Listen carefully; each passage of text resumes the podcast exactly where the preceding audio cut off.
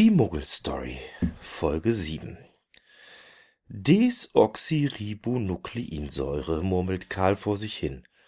Sein Kumpel Andreas sagt, es gäbe kaum ein Thema, zu dem es keinen Cash gibt. Na, das wollen wir doch mal sehen. Erstmal in der Wikipedia schauen, wie man das überhaupt richtig schreibt und dann ab damit ins Google.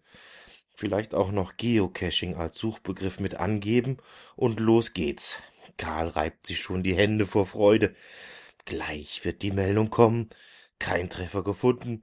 Oder das beliebte meinten Sie vielleicht XYZ. Karl wartet. Und? Bam. GC 36E81. Ein Mystery Cache. Das kann doch nicht wahr sein. Los, denk nach. Es muss etwas ganz Einfaches sein, etwas ganz Alltägliches, Worte, die niemals mit diesem komischen Geocaching zusammenpassen, sagt sich Karl. Aber was? Was ist somit das langweiligste Wort oder die langweiligste Beschäftigung, die man sich vorstellen kann? Ach, vielleicht sollte er erst mal eine kleine Zigarettenpause machen, und dann wird ihm schon was einfallen. Da Karl im Haus nicht raucht, macht er sich auf dem Weg Richtung Balkon. Die Wohnung sieht aber auch aus wie Sau, denkt er noch, und später muss er wohl dringend mal aufräumen. In der Küche steht noch der Raclette-Grill von Silvester, der muss wieder in den Keller, dann mal hier die ganzen leeren Flaschen wegbringen und so wie es aussieht, muss einer der Gäste wohl tatsächlich Konfetti mitgebracht haben. Daran kann Karl sich gar nicht mehr erinnern. Also dann aus dem Keller auch gleich mal den Staubsauger mit hochnehmen und dann wird hier klar Schiff gemacht. Aber Moment mal, denkt Karl. Staubsauger. Ja klar, Staubsauger. Das ist die Idee. Jetzt ist Karl sich sicher, den Suchbegriff schlechthin gefunden zu haben.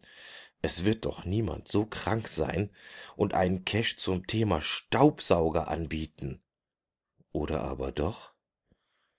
GC4MBT9 steht da auf dem Bildschirm der große Staubsauger.